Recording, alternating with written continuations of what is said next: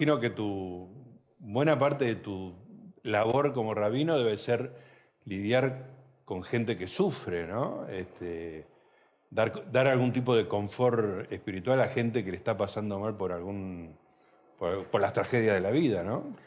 También, también. Ahora menos, porque no me dedico al púlpito, eh, pero igual uno tiene gente con la que tiene un vínculo y demás, y sí nos llegan gente muchas veces buscando eh, que los acompañemos en su momento de dolor, y sí, claro, no, no es sencillo. No, claro. No es sencillo. ¿Y, dónde, dónde, encontrás la forma de, dar cobijo a una persona que está pasando una tragedia? Bueno, cada persona y cada situación es única, es especial y trato de, ver un poco cuál es la situación. Eh, hay veces que la situación no es tan angustiante cuando uno lo mira de afuera, objetivamente, como el sufriente lo está padeciendo entonces tratar de ayudarlo a correr el eje. Hay veces que no podemos hacer nada, la mayoría de las veces, eh, pero la presencia, el acompañar, el que no se sientan solos, el, de nuevo, ayudarlos a veces con alguna suerte de ritual o de mm. consejo que tomamos de nuestra tradición y de nuestra experiencia y, ver en cada situación cómo, cómo poder dar una mano. Pues es que yo vengo de una familia goy, este, mi papá era comunista, entonces la religión me pasó muy lejos siempre. Por algún motivo siempre estuve muy cerca de la comunidad judía y ahora desde hace 22 años estoy casado con una mujer judía que no es practicante ni, ni creyente ni nada, pero yo desde afuera veo el tema de las tradiciones y me da un, yo te diría, envidia, digamos, ¿no? Yo voy a las cenas, este, participo de las ceremonias, es algo, hace poco tuvimos este, un, tío de mi mujer que había fallecido por COVID durante la pandemia y al año este, se hizo la, la ceremonia y, me genera una emoción un poco distante, porque obviamente no pertenezco a la tradición, pero me da esa envidia, digamos. Esta gente tiene algo que yo no tengo. ¿Podrías explicar qué es lo que ustedes tienen que yo no tengo?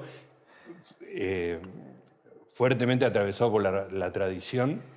Sí, creo que hay dos o tres asuntos importantes. Eh, el primero es pensar que el judaísmo o los judaísmos, porque no hay una sola manera de ser judío, nunca la hubo, no hay una sola manera de vivir los judíos. Eh, el judaísmo quizá como la suma de múltiples judeidades, identidades judías. El judaísmo es anterior a la idea de religión. No requiere la religión. Con lo cual, decir que el judaísmo es una religión, incurrimos en cierto anacronismo, ¿no? Como una idea posterior explica algo anterior. Claro. El judaísmo no es solo una religión seguro. Eh, seguro para mí, de nuevo, habrá, judíos que dirán que el judaísmo es una religión únicamente, pero es algo que se pensó mucho en el siglo XX, si es una civilización, si es una cultura, o quizá varias de estas definiciones. En segundo término, creo que todas las sociedades tenemos códigos y rituales. Eh, el fútbol tiene muchísimos rituales. Sí, me, ayuda, digamos. Tenemos muchísimos rituales ahí. Eh,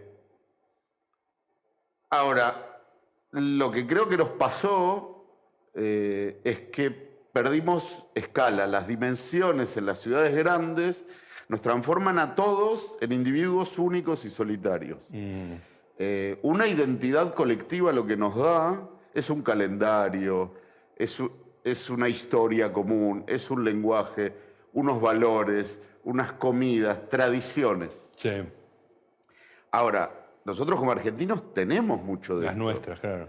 Y un argentino que se va a vivir a otro país, hay algunas comidas, algunas bebidas, algunas fechas, algunas músicas que lo van a conectar con otros argentinos.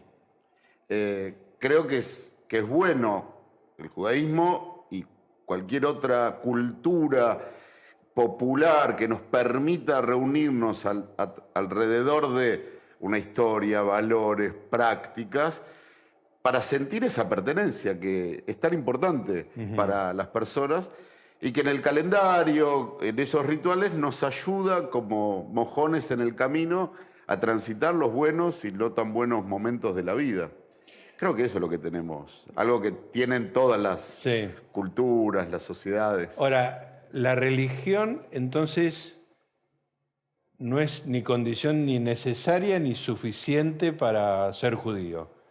Eh, pero, pero vos sos religioso, digamos. ¿no? Es, es- es una parte importante de tu ser judío la religión.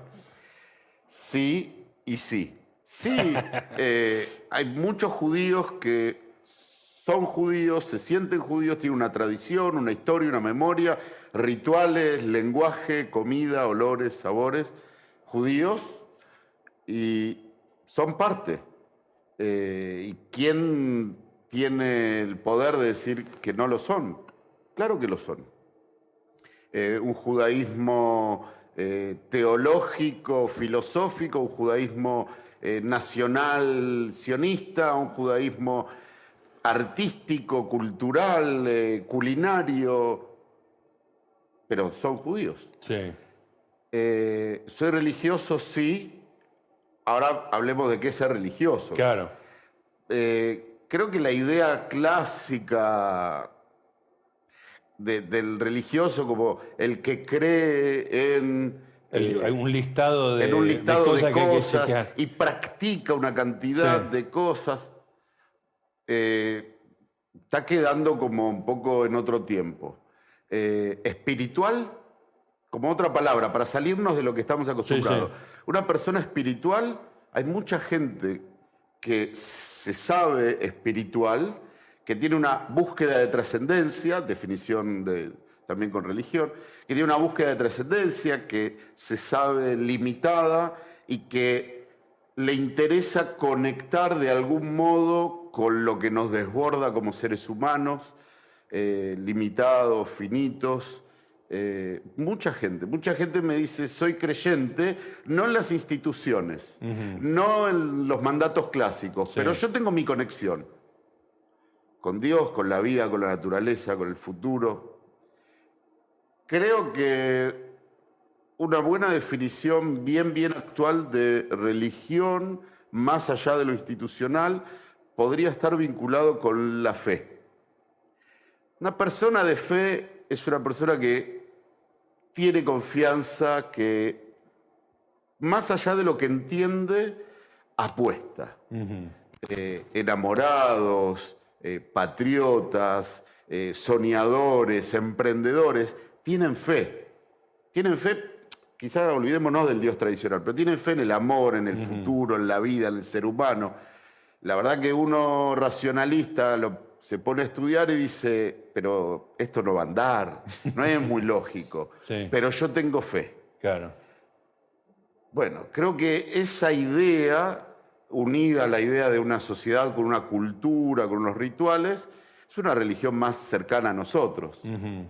No, no existe ese listado, digamos, que alguna vez existió de cosas en las que hay que creer. Por ejemplo, el, católico tiene, este, tiene que creer en, en ese Dios que es tres y uno a la vez y eh, la presencia de Jesús, etcétera, etcétera. Eh, El judaísmo tiene alguno de esos este, listados, pero vos no lo ves tan obligatorio hoy. Por supuesto, tenemos esos listados, hay varios listados, pero lo central de la vida judía, de la teología judía y del pensamiento judío es, está en eh, resignificar, en releer ese listado. el listado que funcionó hace dos mil años para gente con la que yo me identifico, soy parte de esa cultura, soy parte de esa memoria histórica, eh, llega a mí. Yo no lo desecho de plano, pero tampoco lo tomo literalmente, porque han pasado mil, dos mil años. El ejercicio de lo que para mí es un método, que es lo judío, del método judío es, bueno, ¿qué significa esto hoy? Entonces uno necesariamente tiene que estudiar el aquí y ahora, la actualidad, estudiar nuestra tradición y reformularla. Dios. Bueno, ¿qué significaba Dios hace 3.000 años? ¿Qué significa Dios hoy? Amarás a tu prójimo como a ti mismo. Bueno, ¿qué significaba el amor antes de los griegos? No, significaba el amor romántico que no, había llegado. ¿Qué era amar? Es una buena pregunta. Ahora la pregunta es, yo leo amarás a tu prójimo como a ti mismo con mis conceptos del amor o con los de ellos.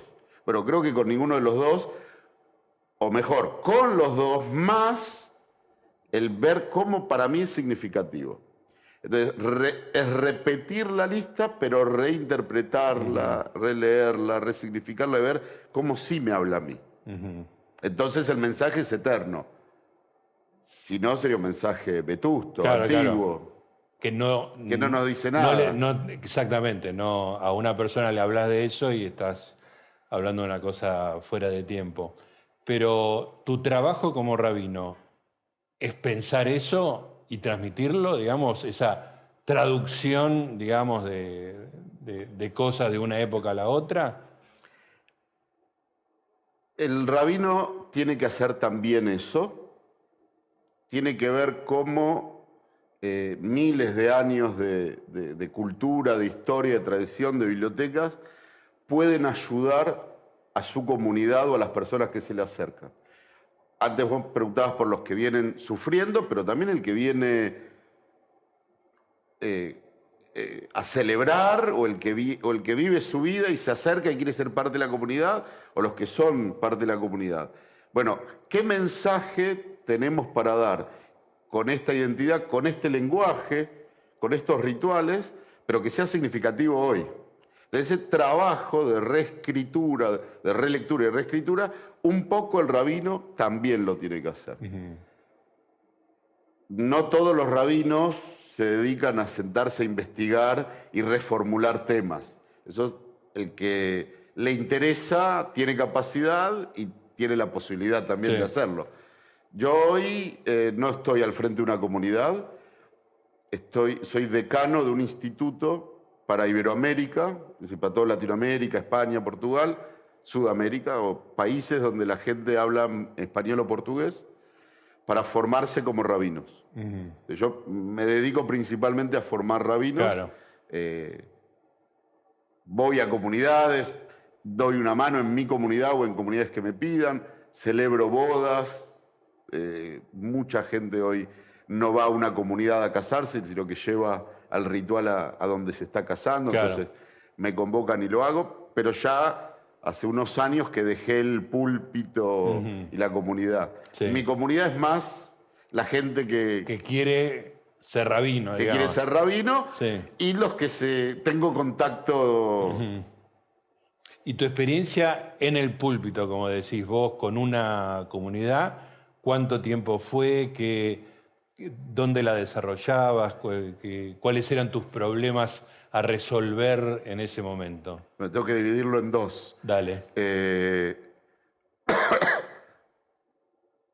rabino de comunidad de comunidad, estuve eh, siendo ortodoxo, jasídico, místico, en, una comunidad dos años, y ahí la problemática era otra, la fe era otra, la, orientación era otra, lo que la gente buscaba era otra, el mensaje que yo intentaba dar era otro.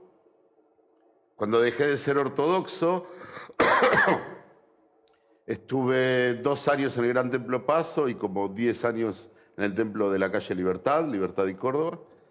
Eh, y ahí, eh, en Paso, era acompañar una comunidad que existía y que estaba buscando algunos cambios y fue medio transición.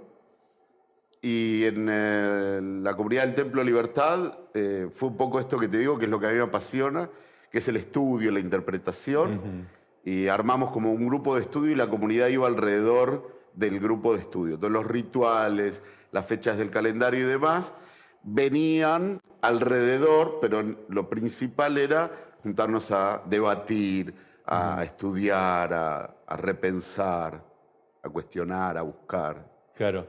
Y, cuando dejaste de ser eh, ortodoxo, ¿eso fue una crisis en, tu vida o es una transición normal, digamos? ¿Tuviste lo que en otros lugares se llamaría una crisis de fe o...? Yo creo que la crisis de fe fue anterior a que yo deje de ser ortodoxo. O sea, primero, primero fue esa crisis eh, no dramática, pero sí que, deja marca. Sí es un cambio de vida muy fuerte. Yo no vengo de un hogar ortodoxo, yo ya había elegido ser ortodoxo. O sea, ya tuviste una crisis familiar. Un cambio muy fuerte para ser ortodoxo y volver a salir, eh, sobre todo en un ámbito tan cerrado, digamos, de alguna manera, eh, sí, es, no es fácil. primero tuve estos crisis de fe o cuestionamientos de fe y demás, y eso me lo, me lo permití y me llevó a un proceso, primero personal, después de pareja, después familiar, que terminó yo dejando de ser ortodoxo. Y empezó un nuevo proceso de ver este otro mundo más grande al que salía y acomodándome. ¿Y tuviste la, comunidad a la que vos pertenecías siendo ortodoxo, eh, te acompañó, te quiso convencer de que eh, permanezcas dentro de ella? ¿Cómo, cómo, este, cómo se desarrolló? Eh, para, para, una institución, para una más institución sería mejor, para una sociedad tan endogámica, cerrada, guética, es un problema que alguien quiera salir. Cuestiones, claro. Eh, porque es mostrar que hay una afuera, que hay una puerta, que se puede y demás, y no, no va con, con, sus ideales. Y después hay individuos. Eh, por supuesto que para la comunidad yo, yo tenía que dejar de trabajar porque dejaba de, pensar igual y quería dejar de vivir igual. Entonces yo lo sabía, era muy consciente, así, así lo entendí y no hubo problemas. Hubo quienes eh, trataron de convencerme de que volviera a ver la luz, el camino y que vuelva al redil. al redil, a Dios, a lo correcto. Eh, hubo quienes mantuvieron un vínculo personal, eh, pocos, a pesar de mis cambios, pocos. Eh, y muchos tratan de guardarlo bajo la alfombra, entiendo yo, y que pase. Mejor no hablar de ciertas cosas, decía Luca. No sé nada de religión, como te expliqué, mi, formación es nula, porque sé más de marxismo que de, que de religión. Este, una cosa que me llama la atención del, judaísmo religioso es que por lo menos no, advierto el proselitismo. Eh, o sea, uno, tengo la imagen de los evangélicos, ¿no? Te tocan el timbre, te venden atalaya y despertad. Este, eh, ¿Existe eso en, la religión judía? ¿Convencer a los demás de, sumarse? No, nunca, en nuestra historia nunca hubo este concepto de eh, proselitismo, de que no judíos sean judíos. Eh, algo similar, hay algunos sí, movimientos que intentan ayudar a que los judíos vivan más el judaísmo como ellos lo viven. Hay otros judíos que dejamos a que cada quien viva su judaísmo como mejor le parece o lo entiende. ofrecemos compartir herramientas, que no es lo que vos haces está bien o está mal y yo te vengo a traer la, verdad. Eh, lo que sí hay una conciencia bíblica, luz para las naciones, de eh, compartir el mensaje, que no quiere decir eh, que, los, que las personas no judías deban ser judías, sino que eh, nuestros valores, la justicia, la honestidad, diferentes valores judíos, sí es importante compartirlos con el resto de la humanidad. Eso sí pero no proselitismo. no ir a convertir, no hay. No, Este, los que se convierten lo hacen porque tuvieron alguna experiencia, digamos. Porque ellos lo desearon. Claro. Eh, por el contrario, si alguien no judío quiere ser judío, eh, no lo, no, lo fácil, amigo. no lo apuramos tanto. Eh, fíjate, te van a perseguir.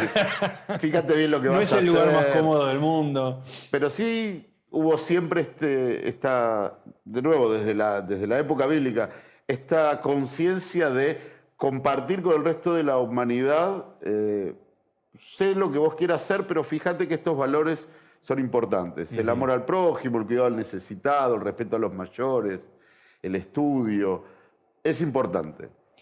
Eh, no, no, dentro de mis conocimientos históricos, que son escasos, no veo otro caso de una práctica más o menos religiosa, con todos los este, matices que vos le, pusiste, que haya tenido de manera contemporánea una experiencia como la que tuvieron los judíos en la Segunda Guerra Mundial. Este, el holocausto, digamos, la Shoah, es un evento, digamos, eh, que nos, ha marcado a toda la humanidad, digamos. ¿Cómo cambió al judaísmo y, por ejemplo, a un rabino saber que existió, no lo viviste obviamente, este, pero saber que existió eso en la mitad del siglo XX? Está muy bien para pensar el tema. Ahora, puede ser que como religión nos cueste más identificar, aunque hubieron persecuciones religiosas a toda la eh, protestante persiguiendo a católicos, católicos a protestantes, eh, etcétera. Hubieron persecuciones religiosas, quizá no de esa magnitud, pero las hubieron. la tragedia de, la Shoah, de la Segunda Guerra Mundial, eh, ya había sucedido con los armenios, por ejemplo. Claro tampoco fuimos tan originales eh, en ese sentido. Sí fue un, pueblo muy perseguido, es cierto. Eh, y sí hay una identidad muy marcada de las generaciones cercanas de los que han sido perseguidos. Eh, de nuevo, muchos pueblos, naciones, tradiciones, culturas, sociedades eh, religiones han sido perseguidas.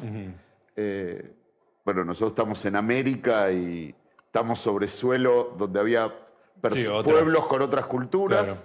Eh, y cuando van pasando los siglos, como que la memoria es frágil. ¿no? Nos vamos olvidando un poco. Me parece que lo que tiene la Segunda Guerra Mundial principalmente son dos o tres grandes hitos el primero que es muy cercano y nos atraviesa a todos. Eh, mi fe y mi deseo sería, fuimos perseguidos, debiéramos no discriminar, no perseguir. Eh, creo que no nos ha ido tan bien con eso. Eh, podríamos ser mejores. O, cada persona podría haber aprendido, podríamos haber aprendido un poco más. Lo segundo es que hubo una sistematización de, la muerte. Eso no había habido. E, esa mezcla entre revolución industrial y matar seres humanos eh, parece que fue para los judíos, para todos los perseguidos, murieron 30 millones de personas, fueron perseguidos políticos, eh, gitanos, homosexuales, no solo judíos, eh, la sistematización del horror y de la matanza me parece que es algo grave. Y no mucha revolución francesa, mucha modernidad, pero algunos valores básicos como el de la vida no, no lo terminamos de, como humanidad de, asumir. Eh, de nuevo, venimos de una pandemia donde muchas veces eh, la salud era una variable entre otras, la vida era una variable entre otras en algunas discusiones. Me parece que como humanidad tenemos que volver a, a, entender que lo que, que lo que hicimos fue perfeccionar tecnología, pero si no perfeccionamos nuestros valores, la tecnología la vamos a usar para matarnos. Y el hecho de que haya sido a tu comunidad, este, no, no sentís que le dé un, privilegio en algún sentido, un, aura especial. Este, vos, lo, vos te ocupás de remarcar de que mataron a judíos, a gitanos, homosexuales, políticos. Este, ¿Tratás de sacarlo de esa especificidad al judaísmo? Sin duda nos marcó especialmente. Eh, e, eso es innegable y, las heridas están. Eh, lo, que intento es buscar eh, qué responsabilidad nos deja. Lo que pasó no debía haber pasado y es repudiable. Lo sufrimos, perfecto. Ahora, como persona de fe, ¿qué vamos a hacer con esto? No digo que eso fue por una razón, de ninguna manera. No digo que eso es para bien, de ninguna manera. No digo que eso nos ayuda a ver otras cosas, de ninguna manera. Pero ya que pasó, ¿ahora qué hago con esto? ¿Qué bueno puedo hacer yo con esto? del horror, ¿qué puedo sacar? Y ahí me parece que es interesante poder corrernos y decir, bueno, aprendimos que una nación levantó espada contra una, otra nación, que personas se sintieron superiores a otras personas, que la tecnología sola puede ser usada para cosas nefastas. O sea, como empezar a ver eso y hacernos responsables de transmitir a la humanidad, porque lo hemos vivido en carne propia, eh, este mensaje. Digo, eh, acercarnos al pueblo, armenio, al, pueblo armenio, con, el genocidio que, vivieron y decir, somos hermanos en el dolor, eh, pero a todo discriminado. Yo creo que vivimos en un mundo con una mayoría de minorías. Todos pertenecemos a alguna minoría eh, y si todos entendemos que está en nosotros eh, no perseguirnos por ser distintos, por pensar distinto, por tener otro color de piel, otro idioma, otro Dios o lo que fuera, bueno, entonces por lo menos vamos a poder no matarnos. Después vemos qué hacemos con la vida, pero ya no matarnos sería Por lo menos arranquemos por eso. Eh, la victimización, la mera victimización, no me parece un mensaje para dar. Eh, sí, voy a mi casa y sufro y lloro, pero eso es mío. Me encuentro con vos. Quiero decir, no, pobrecitos nosotros, ahora el mundo nos debe. No es lo que te sale a vos. No creo que, sea tampoco así. La humanidad hizo lo que pudo y lo hemos sufrido todos y hoy creo que hay muchos que están sufriendo. Eh, hay migraciones forzadas en el mundo hace décadas. La guerra en Siria, digo, ahora tenemos eh, Rusia y Ucrania, y las migraciones por cuestiones políticas, por cuestiones eh, económicas, por hambre, y gente va a campos de concentración. Y yo recuerdo los campos de concentración de, de la Alemania nazi, digamos, de, la Segunda Guerra Mundial, pero son campos de concentración hoy. ¿Y qué hacemos con eso? hay, hay pueblos desterrados, perseguidos. Hay, tenemos problemas hoy como para llorar por pobrecitos nosotros que hace... Sí, pobrecitos nosotros, está bien, pero voy a mi casa y lloro. ¿Qué, vamos a dar lástima al mundo? Entiendo. Damián, ¿qué tan eh, necesaria o qué tipo de conexión hay entre el judaísmo, el judaísmo religioso, que vos este, encarnás para, para este programa por lo menos, este, y el sionismo, digamos? todo judío debe ser sionista, es sionista. Eh, entiendo que los ortodoxos, por ejemplo, no son sionistas. Eh, explícame un poco, digamos, como si no supiera nada, qué es la situación real. bueno, son dos ismos, ¿no? Sionismo y judaísmo eh, son cercanos, pero no necesariamente eh, ni lo mismo ni uno obliga al otro. Eh, los ultra, ultra ortodoxos son nocionistas, los ortodoxos hay de todo, hay ortodoxos sionistas eh, que sirven a, digo, que vienen a Israel y sirven a su patria y demás.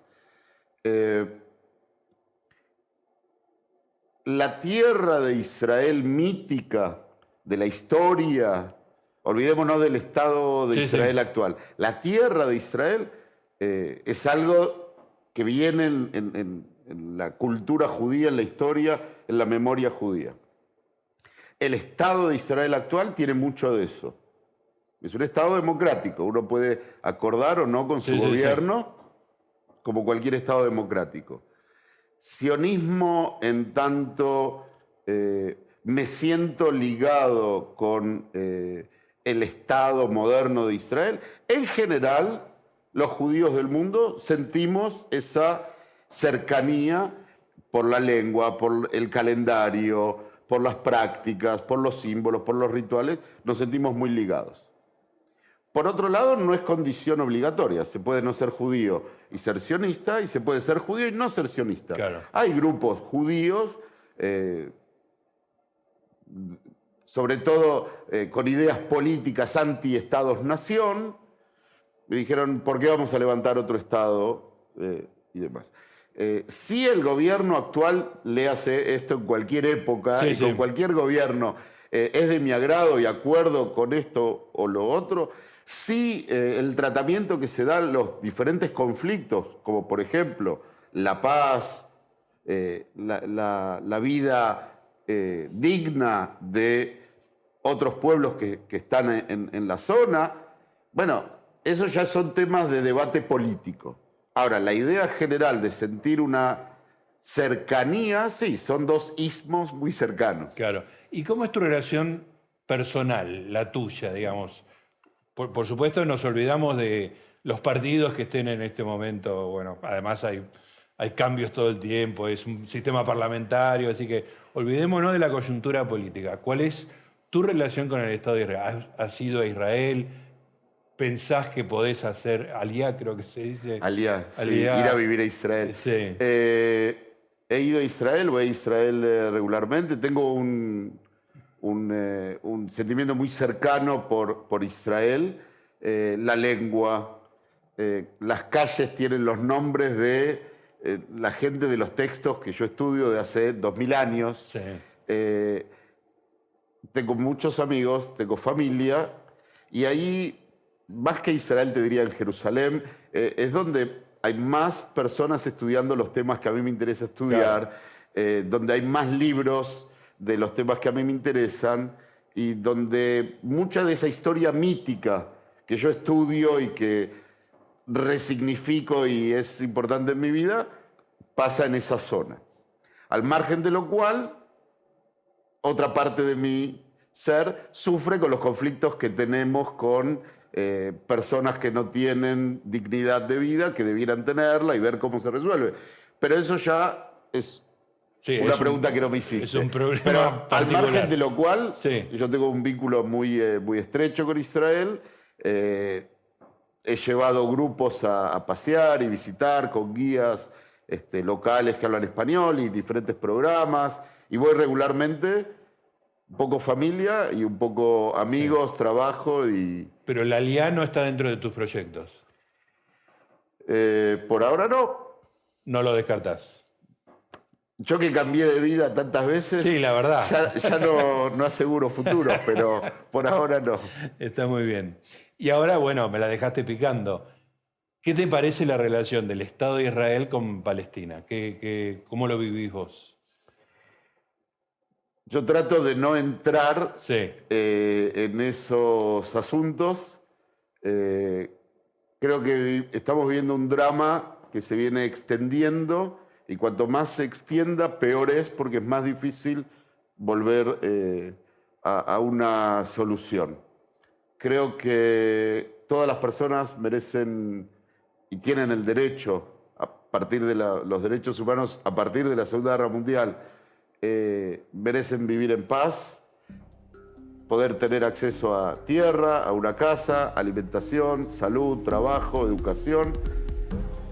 Y creo que eso es lo importante y no lo estamos logrando.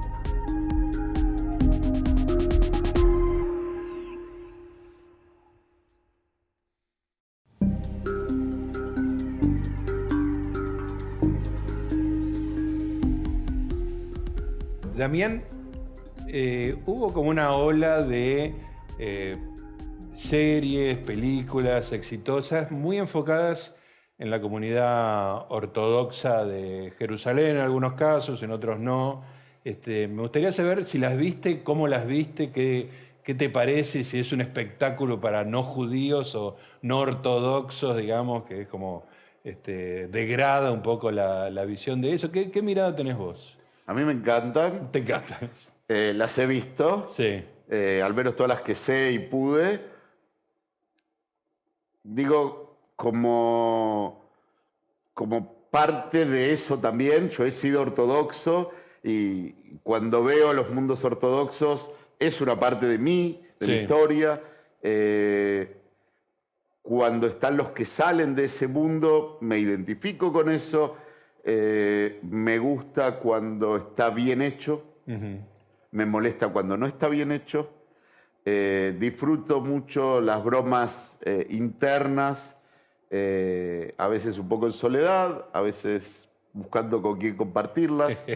Eh, pasó ver una película de Woody Allen en el cine y ser el único que se reía de, de una broma. Había un, un código ahí que vos... Sí, no era de Woody Allen, perdón. Woody Allen trabaja. Ah, la de casi un gigoló. Ah, sí, sí. En un momento raptan a un personaje y él llama por teléfono y pregunta quién lo raptó, si Sadmer o Lubavitch. Y le dicen Sadmer, él dice, uh. Y yo estallé Te de. reíste vos y nadie estallé más. de carcajada y miré alrededor y vi que era el único. Dije, uy. ¿Y cómo se explica el chiste? Porque son dos grupos ultraortodoxos hasídicos muy distintos. Y para una cuestión de que raptaron a alguien, por ahí son Claro. más severo, entonces él se puso mal. Ah, Pero es un chiste muy neoyorquino. Claro. muy Williamsburg, Borough Park, eh, Sí, sí. Brooklyn. Y. Ok. Eh, Te sentiste solo, me riéndote. sentí solo. Pero cuando hablan en yiddish, cuando hablan en hebreo, cuando hacen esos chistes que no se ven en la traducción, me siento un privilegiado porque cuando es en otra lengua, yo solo miro los subtítulos Claro. y me pierdo alguna, algún guiño. Eh, creo que es un fenómeno interesante como Sí. el de cualquier cultura. Sí, sí. Los seres humanos somos curiosos y queremos aprender y siempre si hago respeto, está bueno. Si hay una serie de una comunidad en algún lugar distante con una cultura diferente a la mía, con otro lenguaje y está bien hecha, también la quiero ver Claro. y conocer qué Claro, piensan, cómo viven. Ahora hay mucho sobre los mormones, por ejemplo, van a Utah y, y- y de Es nuevo... interesante. digo, ah, yo miro todo de afuera y para mí todo es fascinante. Pero déjame preguntarte de... eh, me va a salir mal el nombre. Stitzel. eh, Stiesel. Stiesel. Este, ¿qué, digo, vos que fuiste ortodoxo, ¿qué tan fiel y no caricaturesco era la descripción de los ortodoxos en esa serie? Más bueno, allá no de es un documental. Más allá, ya me contestaste, digo, más allá del componente de, de telenovela que tiene, las relaciones humanas, etcétera, que eso. Hay un pacto ficcional Sí. y, y- y hay una adaptación para que sea interesante como Claro, serie sí. y está muy bien hecho. Sí. No es un documental, Ajá. Eh, pero está bien hecho. Hay- no tiene errores eh, groseros y, y pasa en Jerusalén y pasa en calles que realmente pasan esas cosas. Vos me preguntabas por Israel. Yo todo Israel, todo muy lindo. Mi lugar es Jerusalén. Claro. Y, y eso pasa ahí en Jerusalén y, y uno además... no Debe como- ser un barrio que vos conocés. Son barrios que uno conoce y, Claro. y está bueno, está bien, está bien hecho. Claro. No es un documental, es como una adaptación. Sí, sí, está bien, pero no ves caricatura, digamos. No, no, está bien hecho, está Claro. muy bien hecho. Perfecto. Me, me ha tocado alguna vez que me llamaron para ayudar a ver si algo era creíble o no, en asesorar cuando Ajá. filmaban alguna cosa. eh, Bueno, y no, no sé si, no sé si viste la del agente secreto que se infiltró acá en la Argentina en la comunidad. No la vi. No la viste. Ah, me interesaba saber. No ¿No, la la vi. viste a propósito? No, no, no la vi. se no dio, vi. digamos. No, no se dio. Este, Eh, yo sí, Yo sí, exactamente. Sí, ¿Y no, conocés no, no. la historia? conozco la historia. ¿Y que tenés algo para decir sobre eso? Porque es una historia muy fascinante, digo, para el que no la conoce, es un agente de la Policía Federal de Inteligencia que se infiltra dentro de la comunidad judía muy profundamente, digamos, ¿no? Después está la relación con los atentados, etcétera, pero digamos es una persona que desde la policía le hablan de los sabios de Sion y él en la práctica de undercover, de estar como agente secreto, eh, se da cuenta de que es todo un gran disparate, digamos, ¿no? Bueno, ahora quiero saber de esa historia que, puedes decirme. No, no conozco nada que no se sepa o que no sea interesante. No, me parece lindo el mensaje. Desde afuera, el otro, cuando no lo conozco, puede parecerme amenazante. Cuando me pongo a hablar y lo conozco... eso se diluye. Se diluye, somos todos, todos personas. somos personas.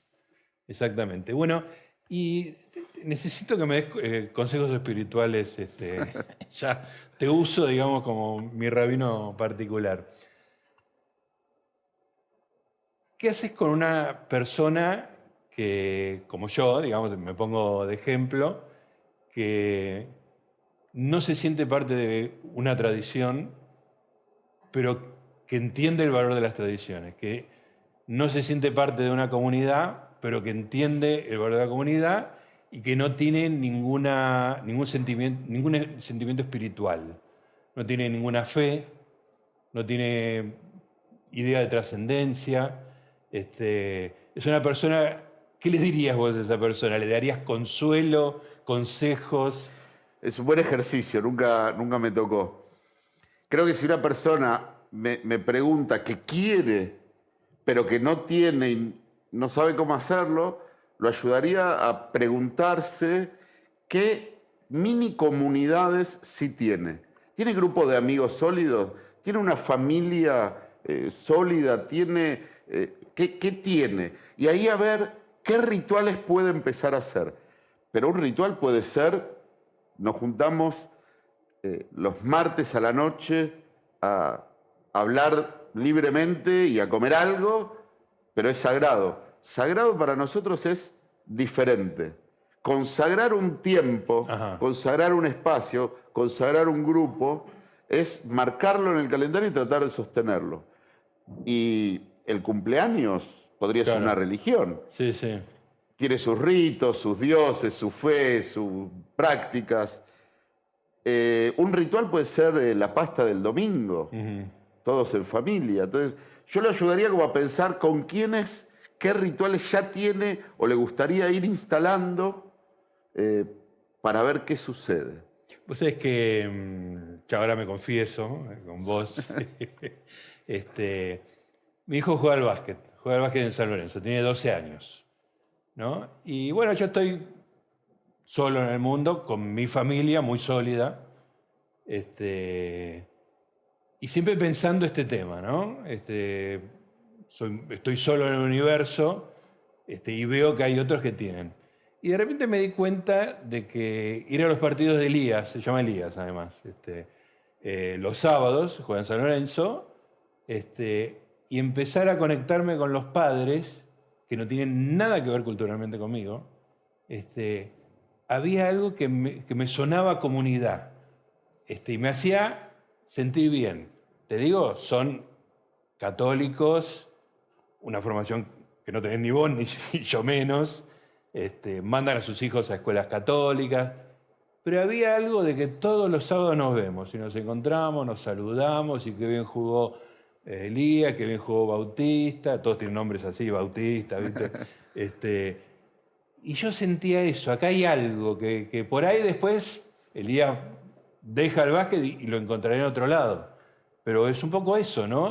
formar alguna comunidad en algún lado. ¿no? Sí, sí, yo creo que sí. Y darle la importancia que eso tiene para nosotros, para el que le tiene. Sí, sí, sí. No, y además el hecho de que eh, yo no le puedo fallar, el, no puedo no ir un sábado, no, hay nada que me... Es sagrado. Es sagrado, es sagrado. Claro. Bueno, me hiciste entender este, este lo sagrado de mi...